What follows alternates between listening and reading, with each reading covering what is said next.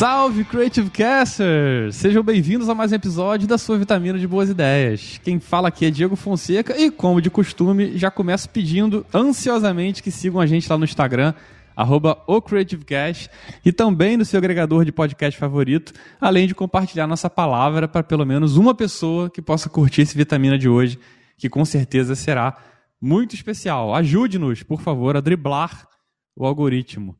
E hoje conto com a presença dos meus grandes parceiros criativos de estudos virtual, Claudinho Macedo e Bernardo Solon. Como vão os amigos? Estão ansiosos para hoje? Amigas e amigos do Creative Cash, muito feliz de estar aqui com vocês. Bernardo hoje fez um suspense para dizer se ia participar ou não, tá com a vida é. muito atribulada, quase nos mata de ansiedade, mas está presente. e aí, Bernardo? Fala, Diegão, fala, Claudinho. Pô, mais fácil perguntar quando eu não estou ansioso, no caso, né? mas, mas, é isso aí. Falando sério, tô muito empolgado para esse episódio de hoje, cara. Assunto que eu tenho muito interesse. Vamos embora. E além da presença dos meus dois companheiros de vitamina, que estão sempre aqui, né? Temos também nesse papo conosco meu amado idolatrado amigo Felipe Cruz. Ele que é psicólogo, psicanalista e poeta, que fala sobre muito tema bom lá no canal dele no YouTube e veio aqui elevar, né, botar em outro patamar o nível desse, desse debate, desse bate-papo. Seja muito bem-vindo, Felipe, ao Creative Cash. Eu quero agradeço aqui, né, Diego, meu amigo, Claudinho, Bernardo, muito feliz de participar aqui com vocês. E vamos que vamos, que eu já estou ansioso aqui para qualquer coisa que a gente possa falar. É isso aí, todo mundo, até o nosso querido convidado, usando da arte do trocadilho, isso é importante. E eu tenho que confessar uma coisa, para mim está sendo muito difícil chamar o Felipe de Felipe, até porque a gente se conhece há 25 anos, eu acho que eu nunca chamei ele de Felipe na vida, mas se vocês ficarem até o final do episódio, eu vou dizer sobre a história que eu não chamo Felipe de Felipe, até porque nem vocês, Bernardo e Claudinho, sabem disso e a gente vai contar. Segredos serão revelados. Exatamente. Então, fiquem né, sem ansiedade até o final do episódio que tudo vai ser falado. Por favor. No episódio de hoje, vamos falar sobre um assunto que colocou o Brasil em primeiro no ranking mundial e não estamos falando dos memes e nem do índice de vergonha alheia. Nosso tema de hoje é, é faz o seguinte, te conto depois da vinheta, dá uma segurada aí.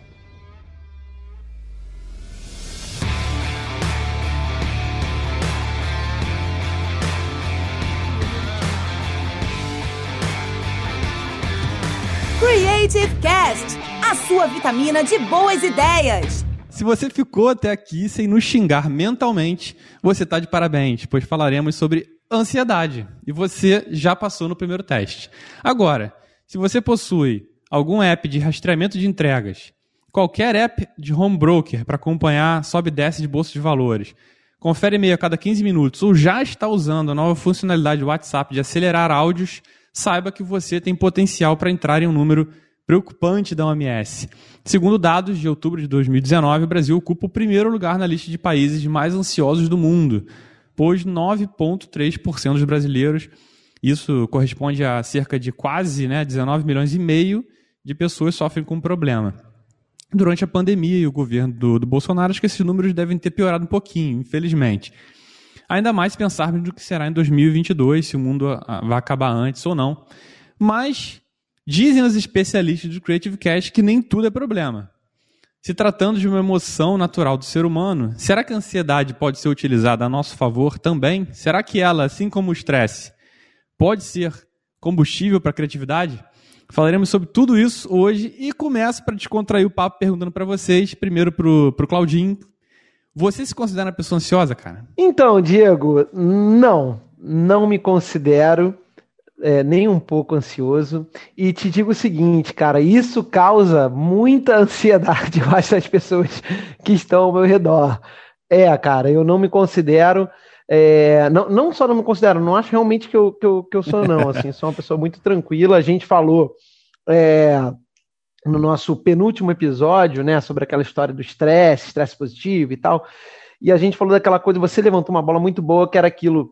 É, pô, saber o que, que você, o que depende de você, né? É, e o que não depende de você, não adianta você sofrer. E eu tenho muito isso na minha cabeça, assim.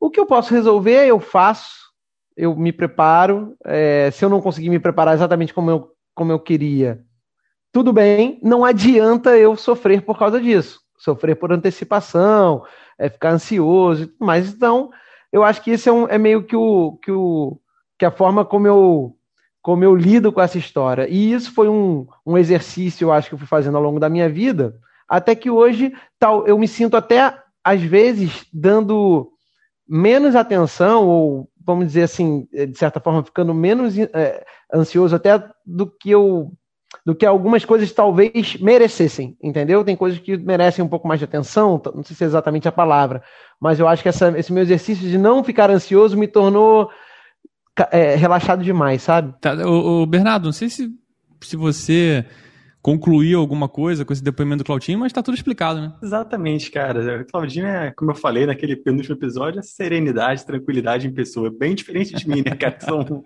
um poço de, de, de ansiedade, mas venho trabalhando isso aí. Eu acho que estamos juntos nessa. Felipe, você, cara? Você que, que tá por trás do lado científico dessa conversa aqui, quase. Você se considera uma pessoa ansiosa? Bom, Diego, é, eu vou te falar que eu já me considerei uma pessoa muito ansiosa, né? É, quando era mais jovem. Mas depois de seis mais um tempo de análise, seis porque seis anos de terapia é um tempo sem fazer, voltando depois mais um ano, acaba que você começa a trabalhar um pouco, a aprender a alimentar os pensamentos favoráveis. E os pensamentos desfavoráveis, você começa a aprender a desviar, a refletir, a neutralizar. Então, é, através do autoconhecimento que a análise, né, como psicanalista me proporcionou, né, e o estudo também, fazendo a psicologia concomitantemente, me ajudou muito a ter esse conhecimento, me conhecer um pouco melhor, e a partir do momento que eu me conheci um pouco melhor, a ansiedade ela começa a ter os seus efeitos dentro de uma medida um pouquinho mais é, funcional. É claro que isso daí é, é uma constância, é um, é um movimento que você tem que estar sempre atento, mas você começa a perceber que os pensamentos, dependendo de como você direcione eles, eles podem se tornar um movimento patológico, indo para as síndromes, né? Ou você pode fazer daquela ansiedade ser um movimento para você mais assertivo, trazendo é, é, ganhos na sua vida. Então, é, confesso para ti que ao longo desse, desse tempo, eu comecei a aprender um pouquinho a lidar com a ansiedade, conhecendo um pouco mais. Então, é, a partir do momento que você vai para dentro, você começa a lidar melhor com o externo. Então, você faz essa interface com o mundo externo de uma forma mais funcional. Então, não é ir para fora direto, ir para dentro primeiro. E a análise propõe essa dialética interna com você e com o meio. Eu acho que a gente já encerra por aqui. Muito obrigado por vocês que nos ouviram até agora. Não, mas o, o, o Bernardo, você percebeu que ficou 2 a 2 aqui, né, cara? Eu também estou no time do, dos ansiosos. É, eu acho que assim como, como o Felipe já fui muito mais do que sou hoje, mas eu, eu, eu digo para você que eu não estou curado, cara. Mas é aí uma pergunta que eu vou fazer para o Felipe diretamente para começar essa, para retomar essa, essa conversa e falar objetivamente sobre isso. Assim, por que, que nos tornamos tão ansiosos? Assim? O, que, o que, que mudou para potencializar tudo isso? Isso eu falo da pré-pandemia, né? É assim, é tudo culpa da tecnologia, é, rede social, ou apenas, tipo assim, o João Kleber não querendo abrir aquela maldita caixa, ou revelar aquele segredo perturbador do cara que é careca, usando aquela peruca vergonhosa. O que que, que, assim, que, que tornou a gente tão ansioso ao longo do tempo, cara? Eu acho que, complementando, né, Diego, né? Eu acho que a gente se tornou mais ansioso e junto disso a gente percebeu que se tornou mais ansioso. Então essa percepção de que a ansiedade hoje é uma questão, eu acho que isso traz um diferencial um pouquinho mais profundo, né? Então ela vem crescendo, mas a gente percebeu isso também. Então se a gente olhar é, é, não só para a pandemia, né, mas para a ansiedade especificamente, o Freud, que eu tenho que trazer esse meu amigo aqui, né, para conversar com a gente. Pô, por favor. por favor. Não sei nem como é que tá a conexão dele, mas traz ele. Eu acho que ele vai vir, né? Então, assim, é, lá atrás, o Einstein já mandou uma carta para ele, mais ou menos na década de 30, sobre o porquê das guerras. Então, teve essa troca de, de informações do Einstein se, per se perguntando por que, que o ser humano comete isso, né, um contra o outro, né? Isso acho que mais ou menos em 1933, é, entre a Primeira e a Segunda Guerra Mundial. Então, a ansiedade de entender o ser humano, de se entender, de lidar consigo mesmo através da filosofia, já é uma questão antiga. O que o Freud trouxe foi que o homem não dá conta dele pela razão, trazendo o conceito de inconsciente, que tem coisas no ser humano para além da razão, e trouxe esse debate com Einstein, né? Então, dentro do homem tem a paz e tem a guerra. E nessa, né, nesse movimento de guerra e paz, a gente acaba que, de alguma forma, traz isso para as nossas relações. Quanto mais autodomínio a gente tem, mais autoconhecimento, mais a gente consegue alinhar. Então, quando a gente pede a paz de uma forma pacífica para fora, no sentido de pedir a paz, é um pouco utópico. E a partir do momento que a gente se conquista, a gente começa a ter uma relação mais funcional com as pessoas. Então, a ansiedade, no sentido de pré-pandemia e de pandemia, eu acho que ela está mais visível para o olhar de todos nós, tá? Através da tecnologia, das redes sociais, a gente pode falar de uma distribuição, de uma conexão mais funcional para essas informações. Então, a gente tem um movimento exponencial do, de tudo hoje. Eu jogo no Google qualquer coisa, e a gente tem acesso muito rápido. Então, acredito que foi um, um, um fermento dentro do processo uhum. que sempre existiu. Então, acho que é, o bolo cresceu e ele está maior que o fogão. E agora a gente está se perguntando o que fazer com isso. É. Né? É. Então, acho que tem um pouco disso, né, é, Diego, em relação a, a, essas perguntas que você trouxe. Então, a tecnologia, as redes sociais servem como fermento. Essas questões são antigas, né? O Freud trouxe esse, estou trazendo esse spoiler freudiano aí, de que o homem não dá conta da razão através das filosofias, que era até então é, o centro do conhecimento, e que a gente precisa ir para além de pedir as coisas, de é, olhar para o outro, de julgar o outro, e ir para dentro, para a gente começar a se entendendo um pouquinho mais, a gente ter a capacidade de lidar com as nossas ansiedades e ter uma interação com menos polarização. É, de alguma forma, só complementando agora um pouquinho para ser um pouco mais solto, além do João Kleber, eu posso trazer a analogia também do Sérgio Malandro na Porta dos Desesperados, Puts, que eu queria que ele Dynavision com aquela pistola, mas eu nunca consegui, e eu não consegui ir no programa, tá? Só para complementar o ensejo aí da, da pergunta. Não, é isso aí. Eu acho que até quem tava por trás da produção do, do da Porta Desesperada era o Claudinho. Claudinho, conta, conta o segredo do, do seu bolo caber dentro do fogão aí, cara. Cara, então, é, eu, eu, também eu sou muito repetitivo, eu tô velho, né? Então o velho conta a mesma história várias vezes e esse sou eu. Cara, eu lembro muito de quando eu era garoto. Eu já contei essa história aqui, não foi no nosso penúltimo episódio, mas foi em algum outro que a gente chegou nesse, nesse papo também. É, eu lembro de eu garoto muito ansioso com determinadas situações, como, por exemplo, Olimpíadas escolar, né? aquela coisa de jogar uh, campeonatinho no colégio, ou algum evento. Eu, lembro, eu me lembro de, de pô, passar noites assim, tipo, terríveis, aquela coisa que você não consegue dormir, e eu garoto, 10 anos, 11, 12, 9, talvez, nessa faixa etária aí. E lembro de achar isso, isso muito ruim, não gostava dessa sensação e comecei a criar, sei lá, alguns, algumas bruxarias para não para não passar por isso. Se eu te, se me perguntar, eu não vou saber te dizer agora exatamente o que eu fazia, mas eu, eu, eu lembro de criar alguns, algumas mecânicas, algumas coisas para que eu não pensasse naquilo, deitasse, fosse dormir ficasse mais relaxado. E aí, depois, com o tempo passando, né, a idade avançando, é, eu comecei a perceber que me fazia muito mal essa coisa da expectativa, sabe? É, aliás, expectativa é uma, outra, é uma outra parada importante, porque quanto maior a tua expectativa, maior a tua frustração. E, e, isso me deixava muito, muito incomodado. Então, mais uma vez, putz, eu tentava não criar expectativas para as coisas, né, de trabalho, colégio, faculdade, enfim, seja lá o que fosse, para que aquilo depois não me gerasse uma frustração. De certa forma, é meio covarde essa, essa técnica, porque é, você acaba é, desenvolvendo uma certa frieza. E é isso que por isso que eu falo que às vezes as pessoas que estão ao meu redor, elas sofrem um pouco com isso. Juliana, aqui em casa, ela é extremamente oposto de mim. É... E aí a gente às vezes tem um choque, porque eu falo para ela, cara, para que que você está se preocupando com isso? Mas a preocupação, ela também tem sua sua importância, né? Tipo, você pode se preparar às vezes melhor para determinada coisa.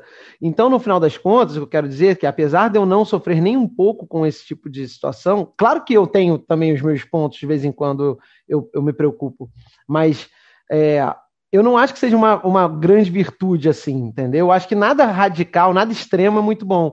Então, da mesma forma que quem é muito ansioso não é legal, acho que pessoas como eu me considero muito com um nível de expectativa muito baixo e muito frios, eu também acho que deixam de aproveitar certas coisas e até, por que não, sofrer certas frustrações que podem, de alguma forma, eh, te ajudar, entendeu? Por outro caminho. É muita doideira na cabeça. O Felipe vai sair daqui e vai deixar a conta no final da, do, do, do podcast.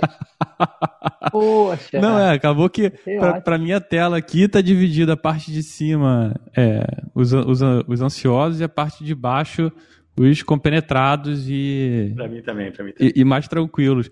Mas vem cá, Bernardo, você acha que foi o quê? Foram redes sociais o, o, o João Kleber ou o Sérgio Malandro, cara? Cara, eu acho que esse ponto das redes sociais, assim, acho que o sistema todo que a gente vive, vive hoje em dia, né, como o Felipe falou, é um fermento, né? Assim, acho que esse excesso de informação, o imediatismo, esse lance de, da comparação inevitável, né? É, a busca pelo resultado imediato, tudo isso são vários, várias xícaras de fermento na, na nossa ansiedade. Mas, de alguma forma, eu acredito também que a, a, rede social, ela trouxe também, ela tem um papel importante nesse, nesse debate. Eu acho que nunca se falou tanto em, em ansiedade, em crise de ansiedade, é, nessa troca, né? Hoje em dia você tem diversos grupos de, de debate sobre o tema, você tem playlist para controlar a ansiedade, você tem diversas situações é, é, para tentar minimizar essa situação, assim. Óbvio que nada se compara a, um, a, uma ajuda de um profissional, mas eu acho que só de você ter ali um espaço de, de um debate, de tentar escutar um, um, depoimento de uma pessoa que sofre daquele mesmo problema, eu acho que a rede social trouxe pelo menos esse lado bom para tudo isso. Né? Ao mesmo tempo que ela te, te detona ali, ela também te dá algum tipo de auxílio, né? Ela morde, ela sopra também, né? Sim, sim. Fala aí, Felipe, o que, que, você acha? E assim, é, aproveitando né, o Claudinho, a abordagem do Claudinho e do Bernardo, né, a, a, espécie humana ela é capaz de antecipar né, perigo, né? então isso gera ansiedade. Então a gente precisa também trazer, só para não prolongar, mas trazer só um, um, um pouquinho, é, separar entre aspas a ansiedade normal, vamos dizer assim, entre aspas, entre aspas, tá? E a ansiedade patológica, né? Então, é, essa diferença, né, é, que eu vou trazer um pouquinho da, da normal, vamos dizer assim, a gente tem desde os ancestrais, né, de caça, de luta, fuga, né, de entrar em ação, né, de nos tempos de hoje é, jogar em la bomboneira e, e aguentar o rojão, né, e não tremer, né? Literalmente. Literalmente. E a gente precisa separar isso, né, de uma, vamos dizer assim, de uma ansiedade normal para a gente poder ativar e fazer essas coisas, né? E a patológica, né, onde são as síndromes, né? É, onde são os transtornos, onde são é, essas questões onde a gente começa a ter o excesso, né? Como o Claudinho falou, e os excessos podem trazer aí um perfil, né, mais profundo é, onde envolve sofrimento do sujeito. Então, a gente pode fazer um comparativo de transtorno ser associado a sofrimento, é, de alguma forma, uma, uma dificuldade do sujeito é, do ir e vir, da interação dele humana, de, da, das, das, relações ocupacionais em relação à, à família, a trabalho. Então, quando o sujeito começa a ter sofrimento, ele começa a ver que ele está com algumas dificuldades nesse ir e vir, aí a gente já começa a ver é, da ansiedade normal, entre aspas, para uma patológica, onde abre espaço para síndromes, fobias, depressão. E aí o tratamento de psicoterapia, alguns casos medicamentoso, e alguns casos também de ambos, né, onde as literaturas mostram que tem uma eficiência quando junta a terapia e a parte medicamentosa.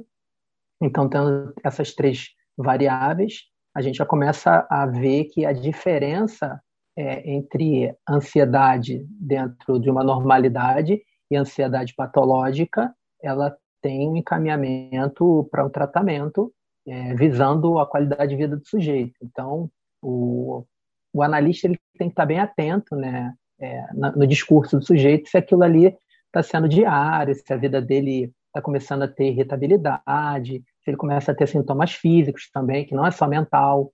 A gente né, tem sudorese, a gente começa a ter é, tontura, a gente tem dor muscular, e a gente acredita às vezes que é um futebol que a gente jogou.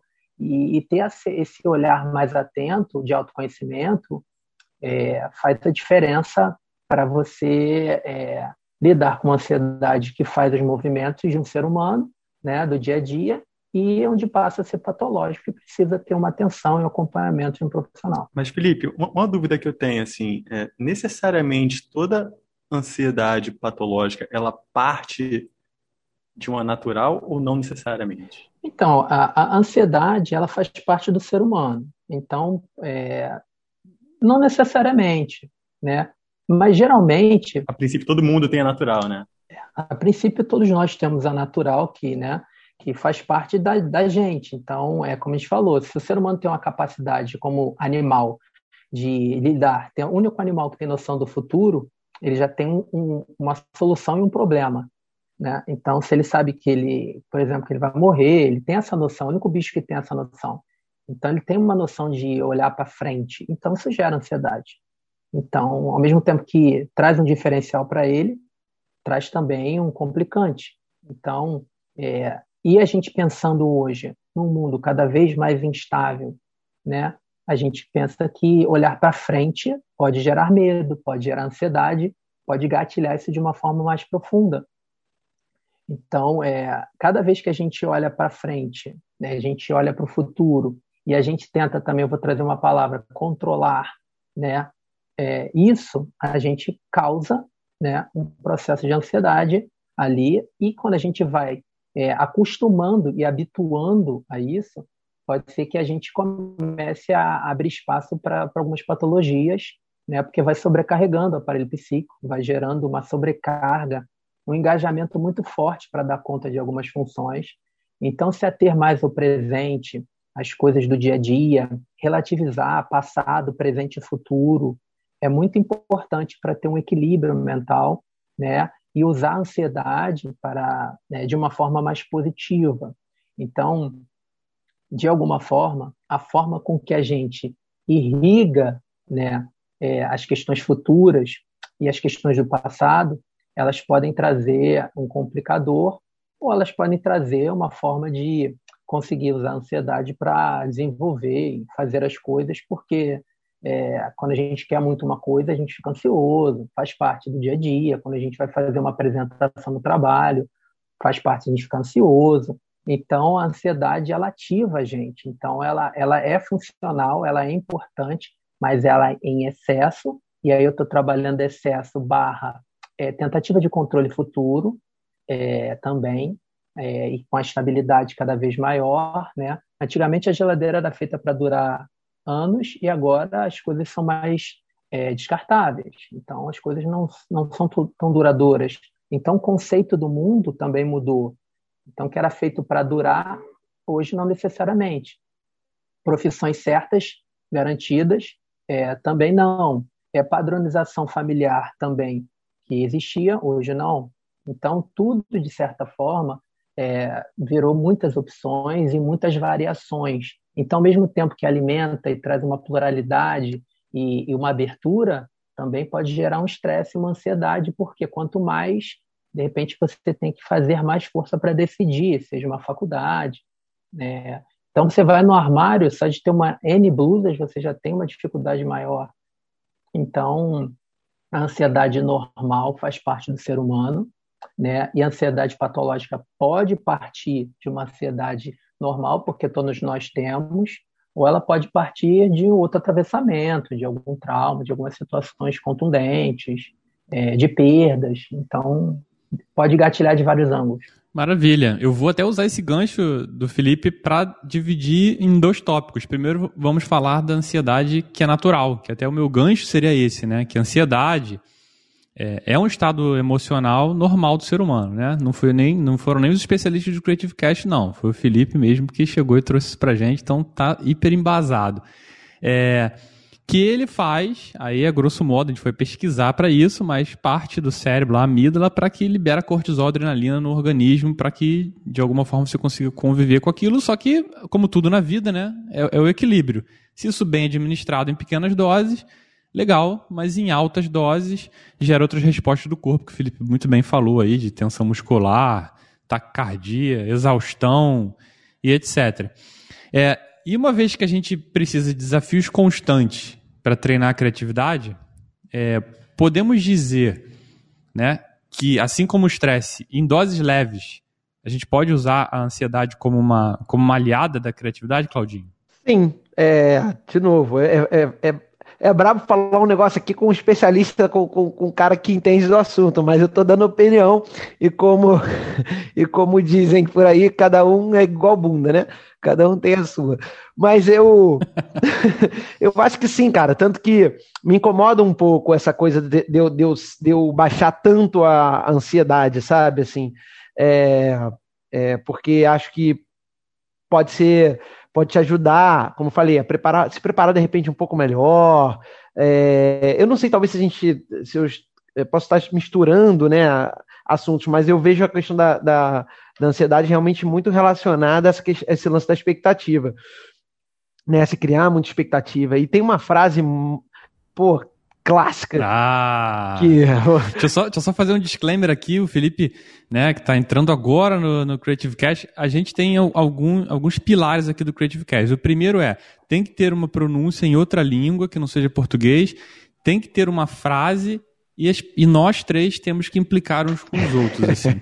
Se não passar por esses três, a gente não fecha episódio. Então já temos o primeiro. É, e, e normalmente Normalmente a parte de implicar é mais ah, a minha, mas hoje eu vou citar uma frase, mas essa frase, essa frase não é de livro nenhum, era de um muro. Para quem mora aqui no Rio de Janeiro e conhece ali é, a, a, o túnel acústico que liga Gávea a São Conrado, na Zona Sul, tinha ali, um pouco antes da entrada do, do túnel, ali na Gávea, tinha uma frase que era: Para que temer se o futuro é a morte?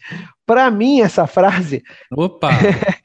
ela é maravilhosa, porque ela simplifica toda, toda a história da ansiedade, né? É, cara, não adianta. Não, não, para que eu vou ficar me matando por algo que eu não controlo, né? Você não controla o dia que você vai morrer. Você pode até evitar algumas vezes, mas assim, um dia vai acontecer.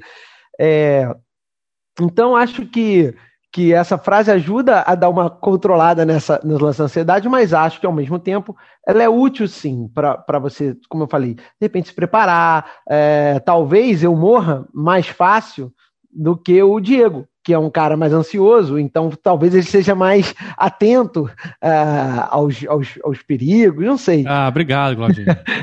talvez eu morra. Já fico, morra já fico mais tranquilo, cara. Eu, fico, eu tava ansiosão aqui, mas agora eu tô mais tranquilo que minha morte vai ser, vai ser bem mais, mais difícil que a sua.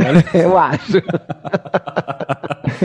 mas para te ajudar, tem um. Aí a gente começa a pesquisar, né? E óbvio que, como, como segundo do, do, do bingo do Creative Cast, a gente tem que falar sobre, sobre nomes em outras línguas que não seja em português.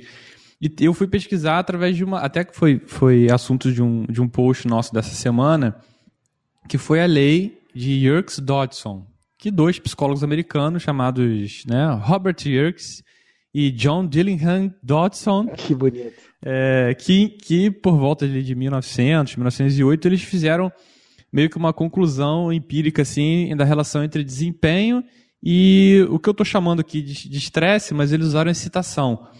Né? E que quanto maior o estresse, maior o desempenho até certo ponto. Tem um ponto ótimo ali em que o seu estresse é, é, alcança o seu melhor desempenho, mas depois de certo ponto isso acaba caindo e entrando em, em, uma sobrecarga aí, mental e até física, como o Felipe mesmo falou, de, de você começar a ver sinais de fadiga é, e outras coisas, e, e, antes disso, algo que, que é muito mais propenso à, à procrastinação, etc.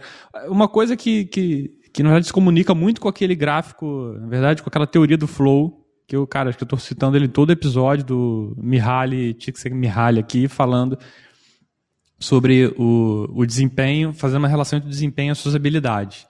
Mas, falando agora sobre a outra, o outro lado da moeda, né? A gente teve durante a pandemia outros ingredientes. Acho que o Felipe começou a falar sobre isso, eu vou querer ouvir um pouquinho mais dele é, que eles, outros ingredientes foram colocados nesse caldeirão aí, ou mais xícaras de fermento aí foram, foram colocados. Aí o Bernardo falou dos xícara de fermento. Eu sempre achei que fermento fosse muito pouco, assim, cara. Dá pra ver que ele deve fazer vários bolos em casa, né? Pra dizer que vai uma xícara de fermento, mano. Eu acho que é aquele bolo de, de, de aniversário de cidade do interior de São Paulo, né? Cara, chutei uma medida aqui, foi mal. Pode ser uma colher, uma xícara. ah, muito bom. É... Se eu fiz um bolo na minha vida, acho que foi muito. Ah, isso aí. Não, mas eu tô falando de, de orelhada também. É porque a, a Cris já veio aqui falar com a gente de confeitaria, então acho que eu estou aprendendo na tabela. E, e aí, enfim, esses outros ingredientes foram colocados aí na, na, nesse, na, receita, na receita de bolo, porque além de toda a pressão profissional de produtividade, questionamento de relação de trabalho, isso para quem ainda tem trabalho ou dinheiro para chamar de seu, né? Hoje em dia a parada tá, tá, tá no nível precário. É, as pessoas foram desenvolvendo outros distúrbios nesse período difícil, né? E um deles, por exemplo, e a gente foi pesquisar sobre, que é a síndrome da gaiola, que não tem nada a ver com, com a gaiola das popozudas ou algo nesse sentido, que está fazendo com que as pessoas, maioria jovens, eles têm muita dificuldade de sair de casa, né? Uma vez que eles estão tão enclausurados, aí por isso é a gaiola, né? Que o, o passarinho fica muito tempo dentro da gaiola, quando você abre a porta, pede para ele voar, ele simplesmente não, não reconhece aquilo como uma oportunidade. E aí tem um pouco isso.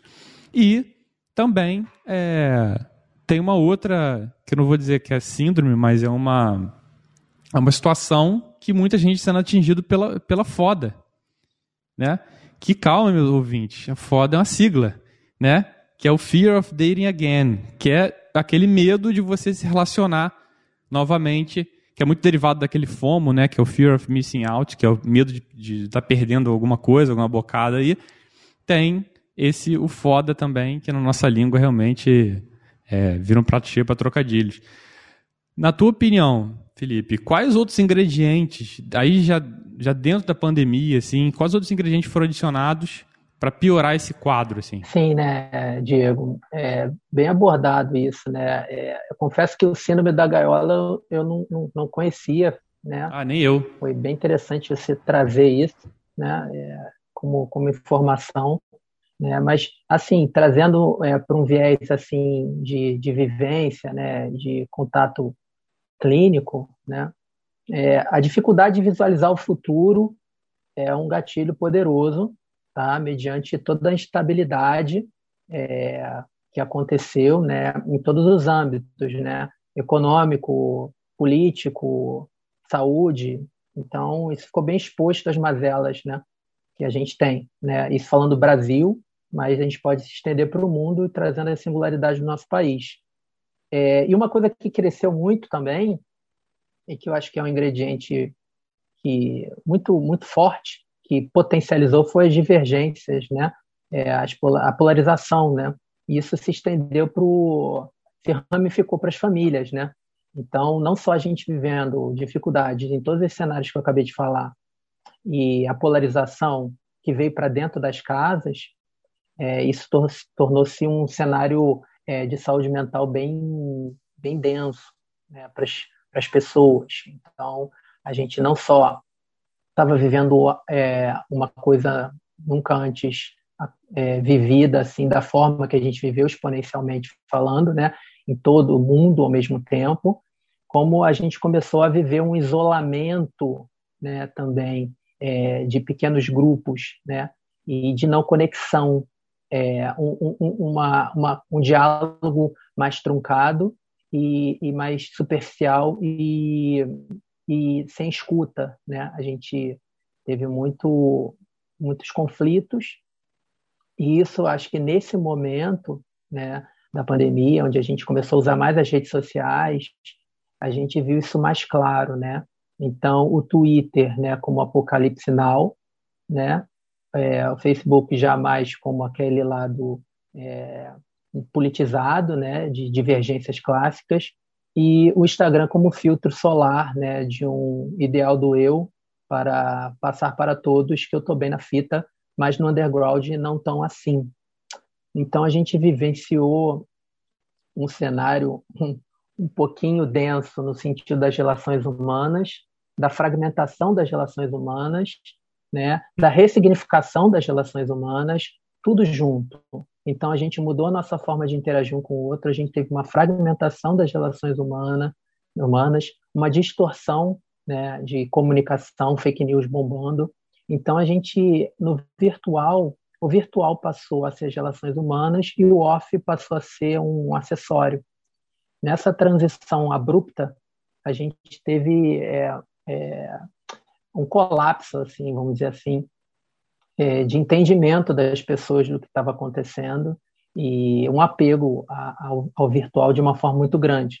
Então, é, o virtual é fundamental, o mundo mudou e ele é funcional, ele é aplicável. A gente está aqui trocando cada um no seu espaço, né? Eu passei, né, a atender é, online, uma coisa que eu pensei em fazer só quando eu tivesse em 60 anos, porque apesar de ter 38, eu sou velho de origem, então sempre gostei do aperto de mão e da troca, né? E do papel. Eu não tenho até hoje, eu, não, eu me recuso a fazer a minha parte financeira pelo Excel, é no papel. Então sou um caixeiro viajante com meus papéis. É, então, assim, ler os livros físicos, ainda não me adaptei ao, ao online, nada. Então, assim, tive que me adaptar também a, a, essa questão em relação a. Mas você paga, você paga boleto no, no caixa, Felipe? É, eu falava boleta, né? Então, assim, eu pagava as boletas no caixa. Mas agora eu já, eu já aprendi, eu já aprendi a usar o tal do, do negocinho vermelho né, que passa ali, né? Que você pega no celular. O meu celular, assim, eu só trocava quando ele morria. Então, eu passei a usar. muito nisso, não. É, ele não tinha capacidade de fazer isso, ele não tinha nem, né, não tinha habilidade para fazer isso.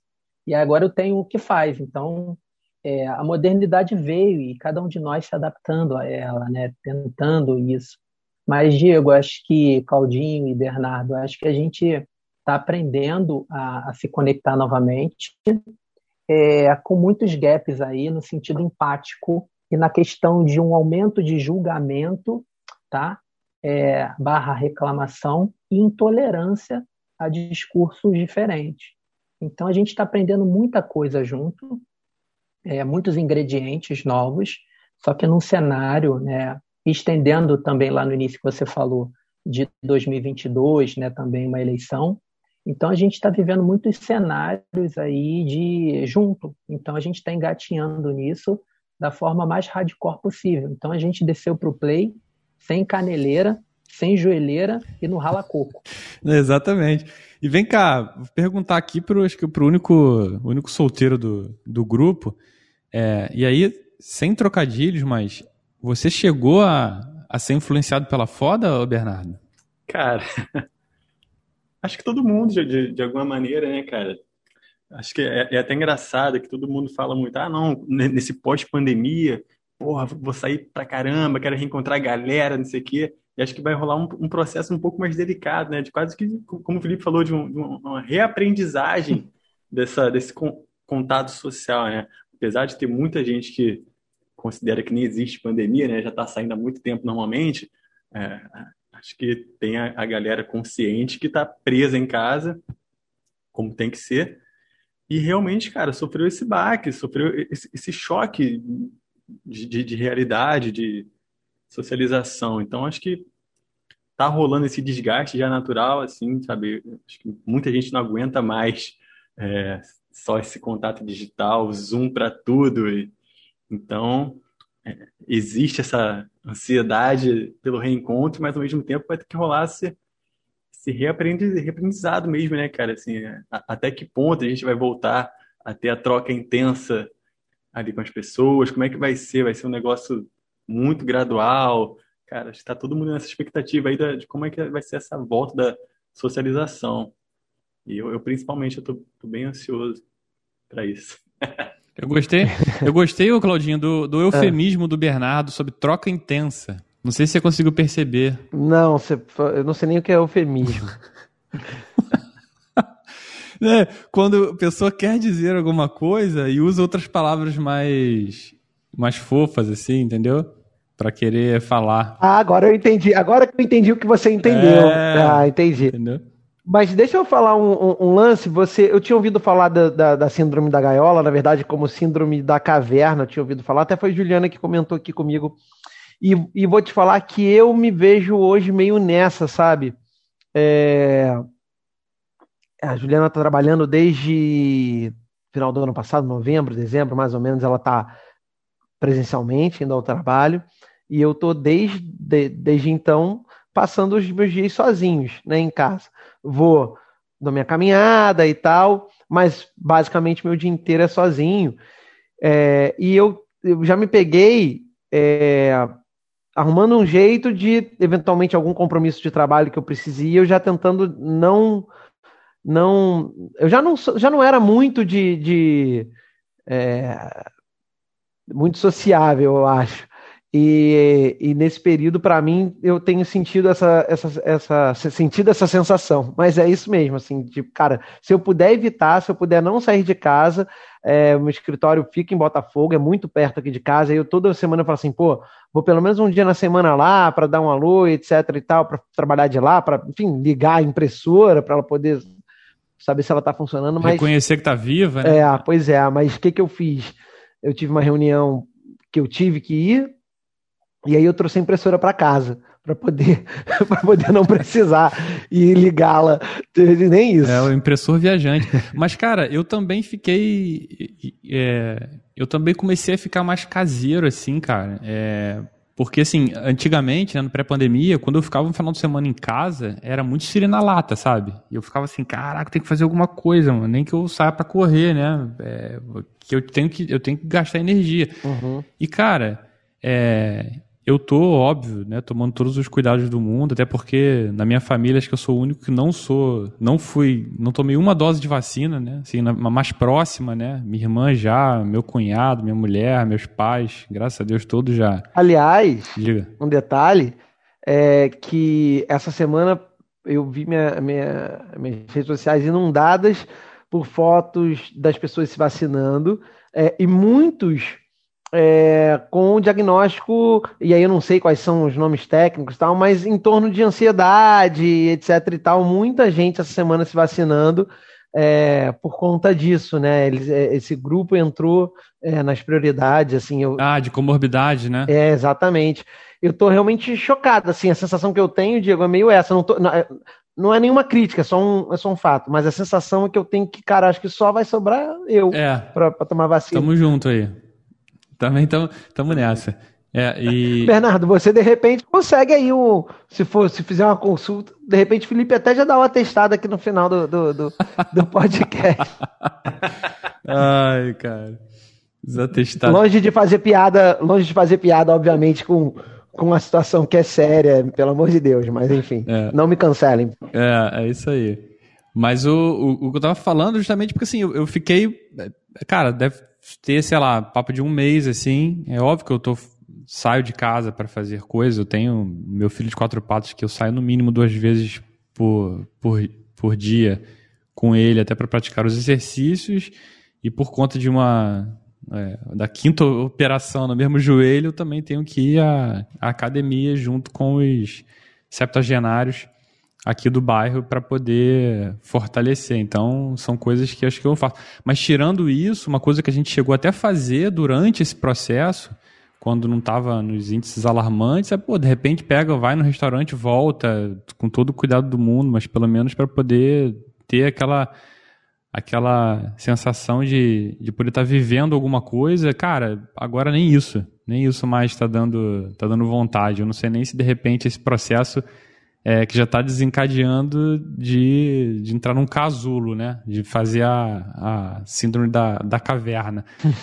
Mas para gente, a gente quebrar um pouco esse, esse, esse ponto agora que a gente estava quase depressivo falando sobre isso, eu quero fazer o seguinte: todo, todas as vitaminas a gente termina, ou pelo menos termina assim, os, os tópicos falando sobre dicas para lidar bem com alguma coisa, né? Ou dicas para você progredir. Eu quero propor o contrário.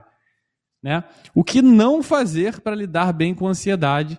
E aí vocês, acho que eu e Bernardo vão poder falar com muito mais propriedade, é o que a gente faz que só piora o nosso estado mental e não vale mentir. Então, por favor, Bernardo, comece falando o que você fazia ou faz que piora a sua, a sua ansiedade e você queira compartilhar com todos. Pô, tem uma lista aqui, cara. Eu vou tentar selecionar uma, umas, umas duas, pelo menos. Cara, Instagram de a cada três minutos, né? levar celular para cama antes de dormir, assim, cara, parada que eu tento muito não fazer, mas passo todo dia. Aquela última olhadinha, assim, que tá, tá, meia hora ali, cara, porra, é, é, é, foda, assim. E acho que também ficar se comparando muito o tempo inteiro com os outros, né, cara, é uma coisa que vem meio do pacote do Instagram, assim, né, cara? Total. É difícil, mas é, é, quase que inevitável uma comparação. Pô, fulaninho, pô, tá super bem, foi promovido. Ah, outro tá viajando pra caralho, eu tô aqui nessa relação. É...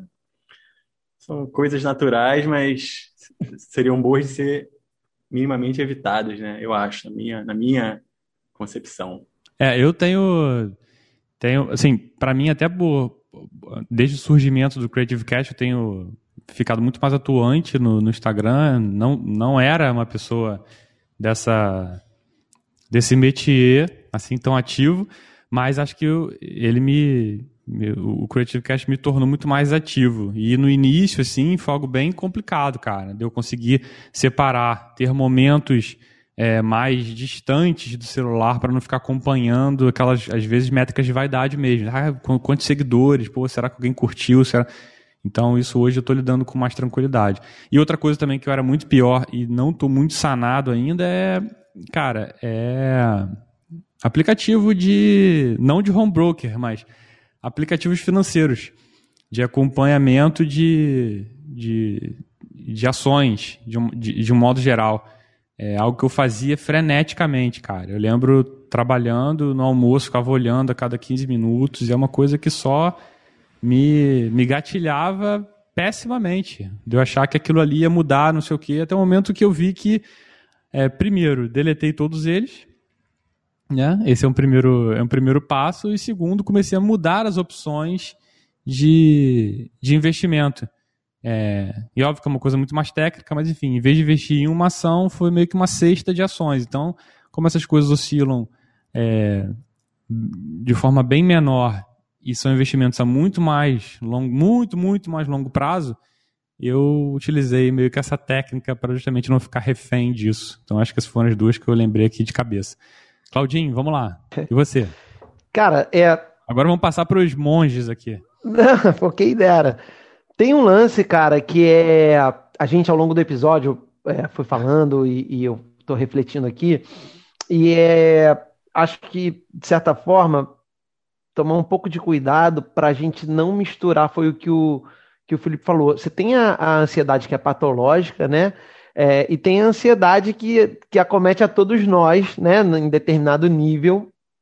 É, e muitas vezes eu, Cláudio, como eu não, eu não acho que nunca experimentei essa, essa ansiedade patológica, acabo muitas vezes até minimizando é, essa história. É, então, é, sei lá, às vezes eu me pego é, é achando que é uma coisa muito mais simples do que é, do que de fato é, principalmente para quem é, sofre disso num nível mais profundo. É, mas, dentro da minha, da minha realidade, algo que eu fiz há bastante tempo, na verdade, é o que a gente faz para não, como é? não lidar bem com a ansiedade, né? É, não, eu vou reservar nós três para a gente falar as baboseira e depois eu vou jogar pro Felipe uh -huh. ele tá. falar o que realmente interessa, entendeu? Falar o que é sério. Exatamente. Então, Cara, sinais sonoros do, cel do celular. Desative todos os, as notificações sonoras e na tela também. Putz, você chama muita Faça atenção isso. mesmo, cara. Isso é muito gatilho. Na verdade, eu tô, eu tô mandando você desativar, mas, mas na verdade. Não, não, não eu, o meu é totalmente desativado, mas eu digo, para quem tem ansiedade, quem é ansioso, cara, é péssimo. É uma parada muito ruim você ter essas notificações o tempo inteiro, desabilita, cara, de todos os aplicativos, tudo quanto é coisa eu desabilito de rede social, principalmente, mas, cara, todos os aplicativos, do iFood ao Instagram, passando tudo fica pipocando, desconto, compre agora, não perca, isso te deixa, é, te deixa louco. Até porque você. Tem uma coisa que eu, que eu falo, Claudinho, que é sobre isso, sobre notificação. Eu não tenho as minhas notificações é, silenciadas, não. Só de algumas, alguns, alguns aplicativos. Mas, por exemplo, o WhatsApp, que uma coisa que eu falo é o seguinte: o ritmo de, de resposta, quem dá é você. Né? Então, assim, hoje em dia que ninguém liga para ninguém, que é engraçado, né? Você, agora você manda um WhatsApp perguntando se você pode ligar, inclusive com horário. É verdade. Posso te ligar qual é o melhor horário, entendeu? Porque acho que ligar agora direto é quase um insulto, né? E aí, é, aquela coisa que você manda um WhatsApp, pô, eu te mandei um WhatsApp, aí assim, eu te mandei um WhatsApp urgente. Não, cara, urgência não é o WhatsApp. É isso entendeu? aí. Então, assim, a velocidade de resposta do WhatsApp, quem dá é o, é o destinatário, né? Não é nem o emissor. Total. E, ó, grupo de WhatsApp é outra coisa ótima para te arrebentar na ansiedade, né? De trabalho, principalmente, né? Grupos de trabalho no WhatsApp. É, pô, que é exatamente isso. Você tem que estar disponível o tempo inteiro, a todo instante. Cara, eu acho que essa para mim é a pior, e que eu já fiz há muitos anos, eu me livrei dessa, que é as, as notificações. É, é botar, é tirar elas e, e a vida Tipo, é, sabe por quê? Você não tá vendo. E aí é aquela história. Se você não, que os olhos não veem, o coração não sente. Então já facilita, olha, dá uma aliviada no coração, que é uma loucura. Não é mesmo, cara. Eu tentei já fazer é, isso e te confesso que eu voltei atrás. Fraquejei aí. É, acho que eu vou até, vou até me prometer uma nova. Uma outra coisa que eu acho que, que é, é, acaba acontecendo muito, essa é um pouco mais, mais séria, é a questão da, de, da compensação, principalmente com bebida e comida, né? Assim, é, descontar é, a ansiedade em alguma outra parada, e normalmente ou uma comida, e aí, enfim, come demais, come, é, come mal, e isso te prejudica. É, e você, se é muito ansioso, provavelmente já não está dormindo muito bem, então só dificulta. E bebida, que é mais grave ainda, é, porque causa dependência, é, o cigarro é, outro, é outra válvula de escape que muita gente acaba utilizando e tal. Acho que são péssimos caminhos é, para você lidar com a ansiedade, que, é, que as pessoas acabam utilizando, ah, isso é para dar uma relaxada.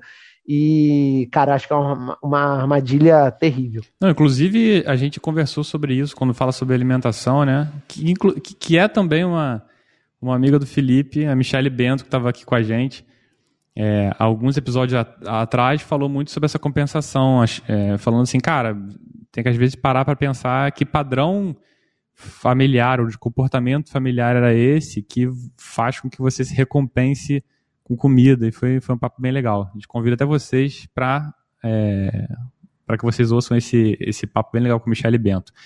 Mas agora eu vou, vou passar a palavra para o Felipe para falar, depois das nossas baboseiras aqui, é, ele, tem até, ele tem, tem até um vídeo, tem até um vídeo lá no canal dele no YouTube falando sobre dicas sobre como lidar bem com a ansiedade. Ele vai falar algumas, não vai dar todas, porque se você quiser ouvir todas, você vai lá no canal dele que ele vai falar no final do episódio, colocando todos os dados para você conferir esse e outros conteúdos. Então, por favor, quais são as dicas para lidar bem com ansiedade. Então, então as dicas para lidar bem. É, para você eu não vou fazer isso contigo, não. As baboseiras deixa com a gente. ah, tá. Não.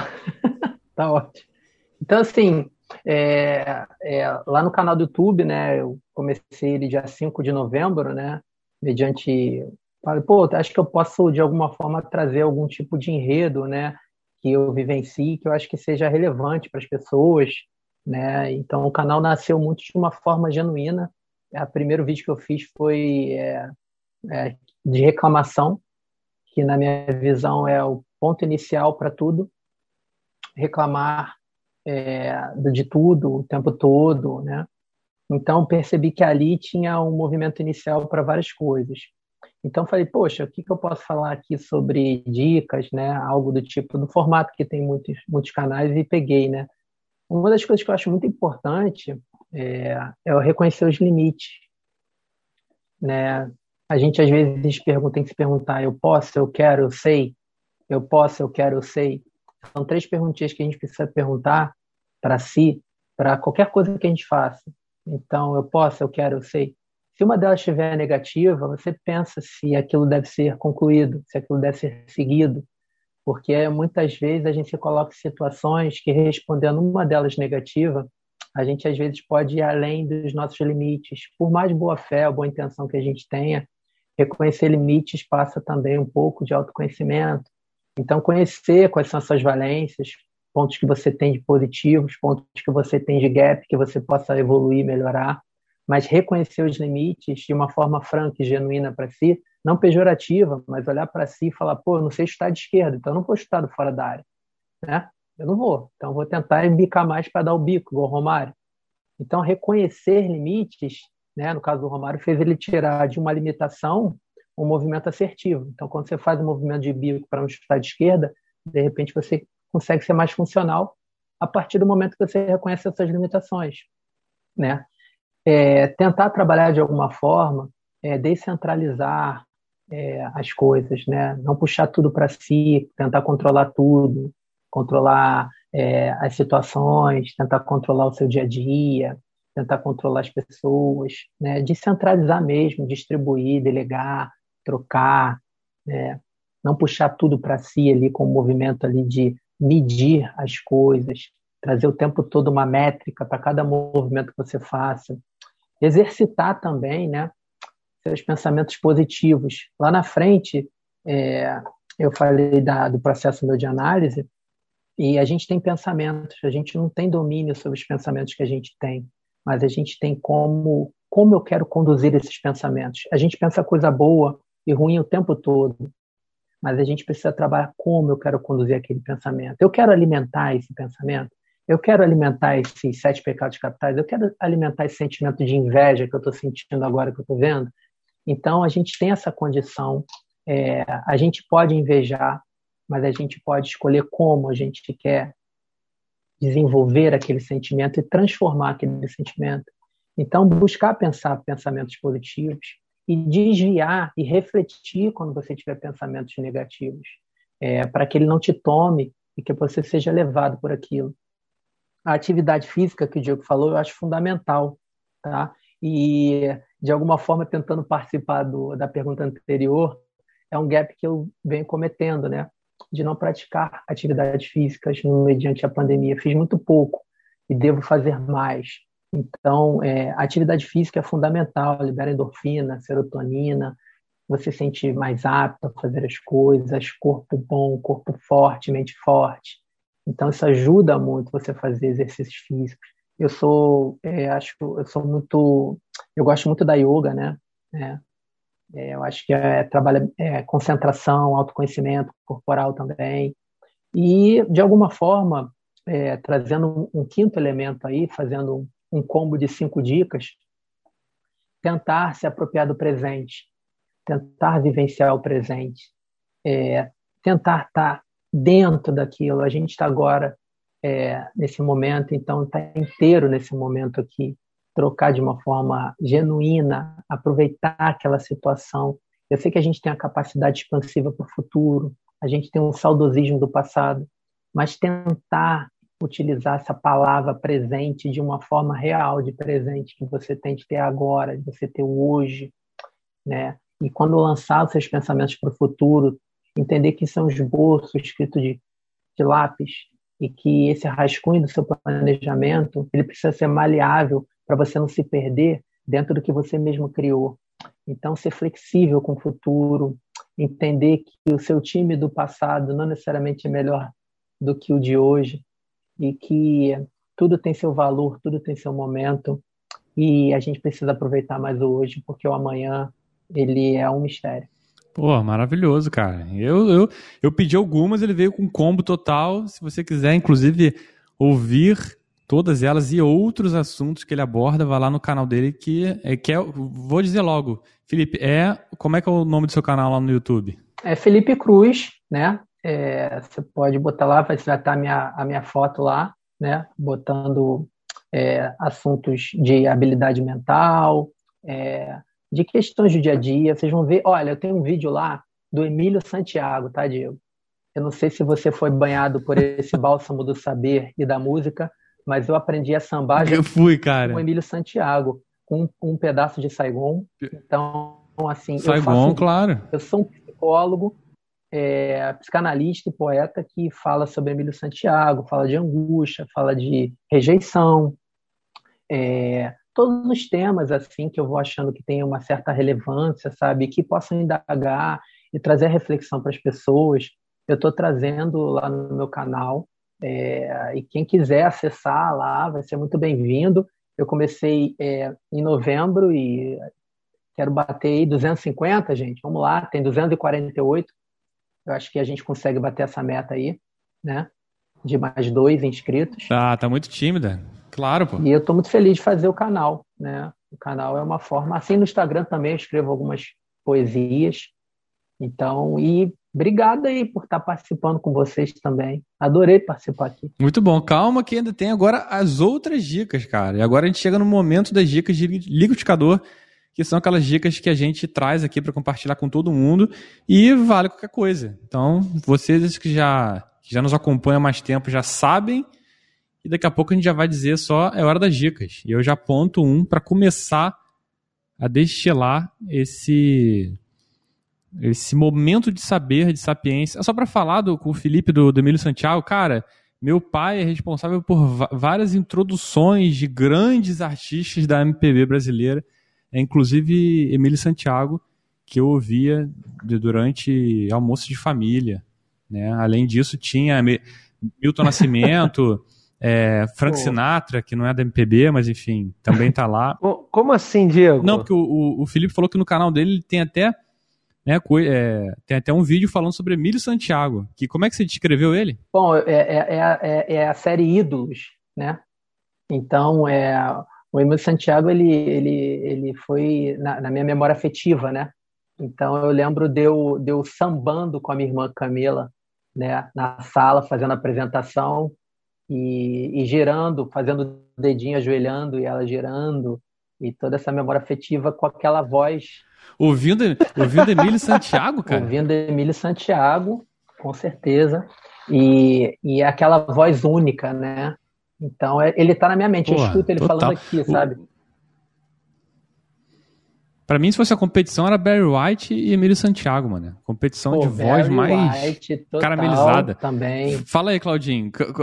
O que, que, você, que, que você quer me zoar, cara? Que eu já sei que lá vem coisa aí. Não, é que você falou que o seu pai foi responsável. Ele te apresentou, foi isso, esses artistas? Sim. Não, cada ah, vez que a gente tinha, tá. tinha almoço de família, ele vinha com sempre alguma coisa. Era Gilberto Gil, Milton Nascimento, Emílio Santiago e outros. Então, assim, tem algumas coisas que eu curto muito ouvir que foram colocados lá na, na infância. Lá naquele. Sim, agora me preocupa ou o Felipe com esse negócio de ouvir o Emílio Santiago falando no ouvido dele, de repente até um encosto, cara. Vale uma. Vale aí um carrego de repente. Sei lá. Ai, meu Deus. Vamos lá, Claudinho, aproveita e começa com as suas dicas aí, cara.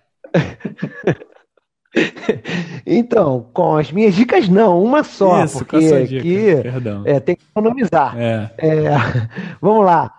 Uma série falamos, é, vamos falar de momentos relax para para não esquentar a cabeça. Vambora. The Bold Type. Bold Type é uma série na, na Netflix muito bacana.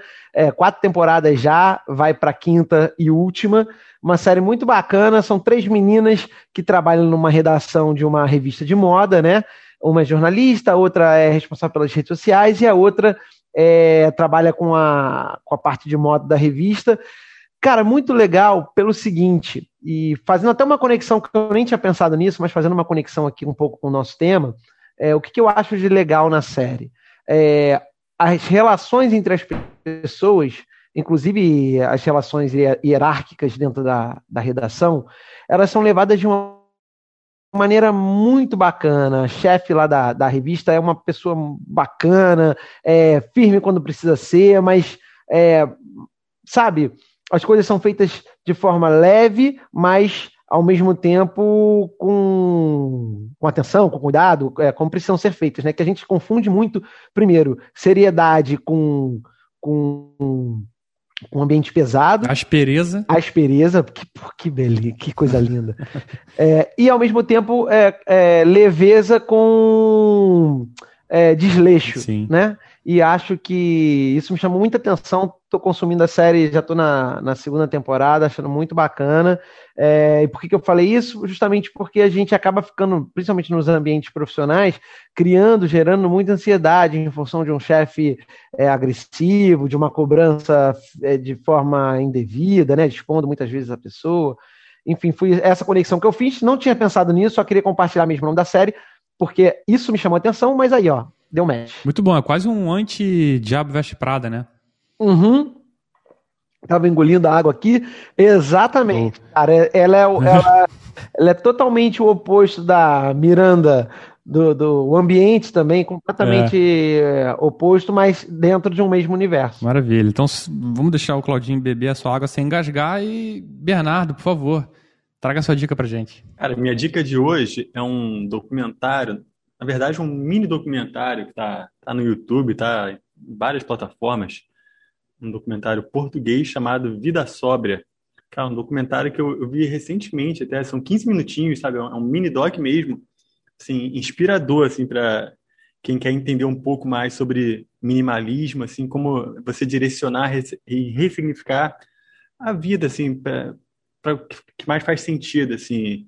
Então ele mostra como é que o consumismo ele realmente detona a gente, assim, e, e te desgasta é, a ponto de gatilhar tanta ansiedade nas pessoas, assim, né? É, é engraçado, assim. Ele até fala uma frase muito boa. Na verdade, quando você quer comprar muito uma coisa, na verdade você não está gastando dinheiro.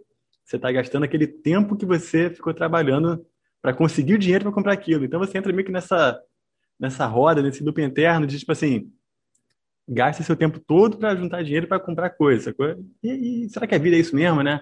Talvez, assim, é, menos, menos é mais em, em, quase tudo na vida, né? Então, é, são 15 minutinhos de muito, muito questionamento, muita muita, muita sabedoria. Acho que vale separar esse tempinho no, qualquer dia aí para assistir. Vida Sobra é o nome. Muito bom, cara. Eu já até dei uma dica de um, do, do, acho que não sei se foram os dois ou um, né, documentário lá do minimalismo na Netflix. Vou, vou conferir. Acho uma boa. Felipe, traz pra gente a tua dica aí. Sim. Por favor. Tô, tô sentindo que a galera tá numa vibe alto estilo aqui. Sim, pô. Eu, eu aqui, eu discu, já gastei o inglês né? Vou é, pegar um livro, né? E já foi, tá pago. É, já peguei um livro aqui e um filme, né? É, o livro que eu acho bem interessante, que assim, é, eu acho que é bem interessante para todo mundo, né? Porque ele não é do nicho da psicologia, sabe? É da mente, né? E de alguns que eu li esse ano, né? Eu acho que esse foi, acho que me chamou mais atenção na simplicidade e na abordagem que é do Napoleão Hill, tá? Mais esperto que o diabo, o mistério revelado da liberdade e do sucesso. Tem a introdução do Tiago Negro, tá? E ele teve mais de 100 milhões de cópias vendidas no mundo. É um best-seller. E eu achei que a forma com que ele abordou é, a dinâmica do medo, eu acho que essa abordagem, essa troca com o diabo, né, que no livro relata, essa troca real dele, né, dentro da trama ali, é, de enfrentamento dos medos e das dicas que ele pode passar para a humanidade, vamos dizer assim, de como enfrentar os seus medos, seja o medo do fracasso, o medo da miséria, o medo da velhice, todos os medos que a gente tem. Eu acho que é bem oportuno trazer, é, pelo debate, pelo trabalho que a gente trouxe hoje, é um livro que lance também é, é, um caminho também, ou caminhos ou movimentos para lidar com os medos e a importância que tem do enfrentamento deles, né? E para poder de alguma forma é, ter uma vida mais saudável. É, e o outro, né? Que não é um livro, mas sim um filme que me veio à cabeça agora no freestyle, né? Mais uma em inglês. É, foi A Vida é Bela, é, que tirou o nosso Central do Brasil do Oscar, né, que foi um filme da final da década de, de 90, mais ou menos, e disputando com o Central do Brasil ganhou o Oscar né, de filme estrangeiro. E eu acho que nos tempos que a gente está vivenciando, né, a problemática que o diretor Roberto Benin trouxe, eu acho que é bem oportuna, que é, a, a realidade ela é uma interpretação do nosso olhar. E o filme traz essa dinâmica de um pai com filho no campo de concentração e ele trazendo um olhar para o filho de ternura mediante o caos. Maravilhoso, cara. Eu não queria, não queria te interromper, então esperei você chegar até o final. Eu acho Vida é Bela, assim, sem rasgação de cedo, eu acho se bobear, o melhor filme que eu já vi, assim. Se, se, é porque são, são tantos filmes que você vê ao longo da vida que pergunta, cara, o melhor filme que você viu? Cara, foi Vida é Bela. Acho que a maneira que ele bateu foi espetacular. E Mais Esperto que o Diabo eu li há pouquíssimo tempo, gostei demais. E, pô, espetacular. É, então, assim, nessa dica, acho que o, o a, a áurea aqui do, das dicas do Creative Cash hoje estão tão sóbrias, estão tranquilas, estão relaxantes. E eu não vou sair delas, não. Eu vou fechar com a minha dica falando. Eu achei até que eu já tinha dado ela aqui, não dei, pelo menos conferi lá em todas as dicas, desde a primeira, que é um livro do de um monge né, budista sul-coreano, Haimin Sunim, que é As Coisas que Você Só Vê Quando Desacelera.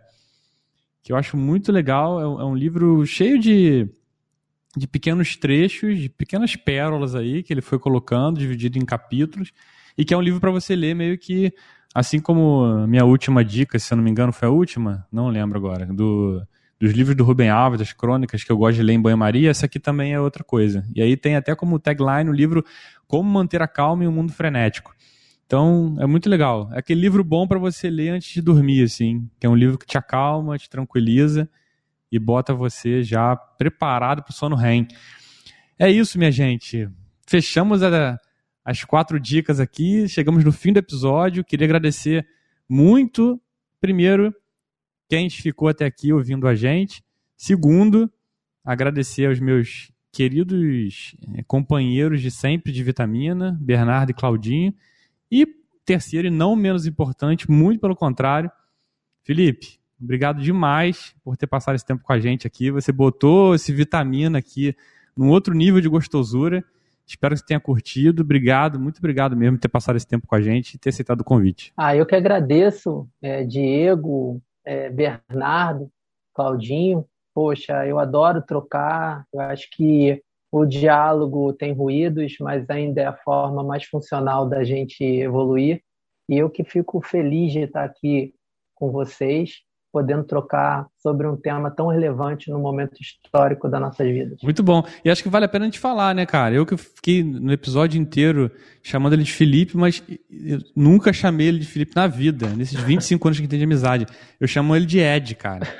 Aí fala, porra, Ed, vai, vai, vai pensar o quê? Que é Iron Maiden, que alguma coisa. Não, não, Ed porque tinha na... Era década de 90 ou era no ano 2000?